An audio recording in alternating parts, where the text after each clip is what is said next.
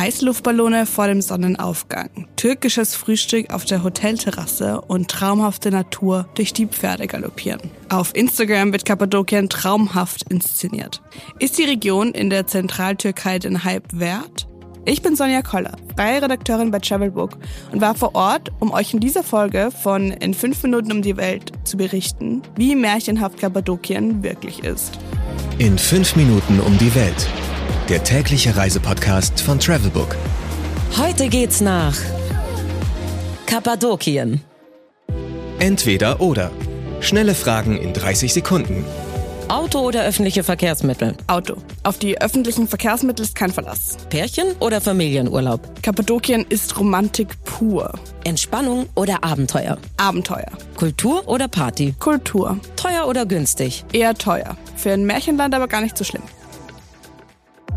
Highlights, Lowlights, Must-Sees. Die Travelbook-Tipps. Was ist ein Highlight? Wer Kappadokien googelt, sieht vor allem eins. Heißluftballone. Und zwar ganz schön viele davon. Für mich war es schon lange ein Traum, in einem drin zu sitzen und natürlich auch zu fliegen.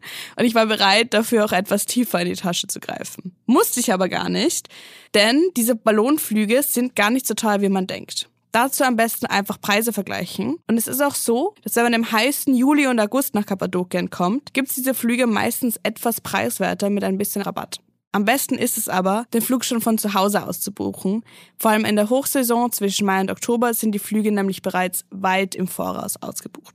Und plant euer Abenteuer mit dem Heißluftballon nicht am Morgen eurer Abreise. Die Ballons müssten nämlich gar nicht so selten am Boden bleiben. Was man unbedingt tun sollte. Auch wenn auf den meisten Postkarten Fotos der Heißluftballone abgedruckt sind, sollte man sich den Sonnenuntergang im Red oder Rose Valley auf keinen Fall entgehen lassen. Das beste Erlebnis hat man, wenn man sich einer ATV-Tour anschließt. Diese dauert in der Regel so zwei Stunden und kostet 30 bis 40 Euro pro Person. Ganz so abenteuerlich und wild, wie sie klingt, ist die Tour aber nicht. Jeder Fahrer muss sich der Kolonne an Quads anschließen und überholen ist nicht erlaubt. Aber nach mehreren Stops in verschiedenen Tälern darf sich die Gruppe an einem Hügel im Rose Valley den Sonnenuntergang anschauen. Romantik mit 500 Fremden, die nicht ohne ein neues Facebook-Profilbild abreisen wollen. Aber trotzdem finde ich, dass sich die Tour für alle lohnt. Und ich kann auch berichten, dass der Sonnenuntergang mit meiner neu gefundenen Biker-Gang einer der schönsten meines Lebens war. Geld, Sicherheit, Anreise. Die wichtigsten Service-Tipps für euch. Was macht man am besten, wenn es regnet? Eine der unterirdischen Städte in Kappadokien besuchen. Insgesamt gibt es in der Region sogar etwa 200 davon. Und es ist unglaublich beeindruckend zu sehen, wie die Menschen dort auf unterschiedlichen Stockwerken unter der Erde gewohnt haben. Welche Gegend ist ideal für die Unterkunft? Wer die volle Dosis Kappadokien mitnehmen will, sollte in einem Höhlenhotel übernachten. Am besten angebunden ist man in Görme, das ist die größte Stadt der Region. Und da gibt's außerdem eine große Auswahl an Hotels mit beeindruckenden Dachterrassen. In einem für Kappadokien bekannten Cave Room, also einem Raum, der Stein gebaut wurde, zu übernachten, das geht übrigens auch für wenig Geld. Nämlich im Schlafsaal in einem Hostel in Görme. Da ist das schon ab 6 Euro pro Nacht möglich. Wer es lieber etwas ruhiger hat, kann auch in den anderen Städten Kappadokiens nächtigen. Etwa Uchisa, also der höchstgelegenen Stadt der Region, oder Chavosin, einem kleinen Ort mitten im Nationalpark. Wie kommt man am besten hin?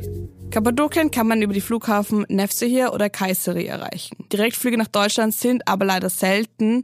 Meist muss man in Istanbul umsteigen. Wer über Land anreisen will, sollte viel Zeit mitbringen. Von Istanbul fahren einige Direktbusse.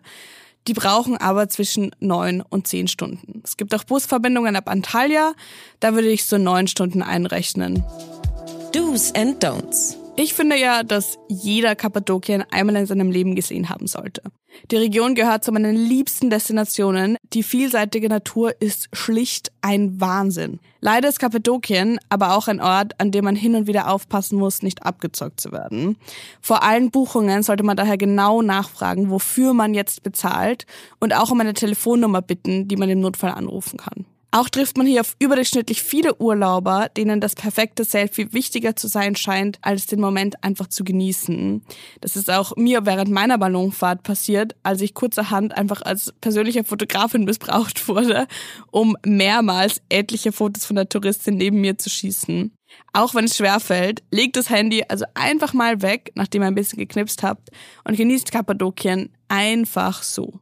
Und habe ich euch überzeugt? Macht ihr jetzt schon Pläne für eure nächste Reise nach Kappadokien? Jetzt wisst ihr auf jeden Fall, wie ihr den Touristenfallen ausweicht.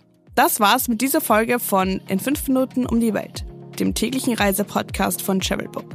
Und weil bei den meisten von uns demnächst wahrscheinlich kein Heißluftballon ansteht, hören wir uns jetzt noch an, wie sich eine Landung anhört. Mein Name ist Sonja Koller und ich freue mich, wenn ihr morgen wieder dabei seid. 15 Sekunden Auszeit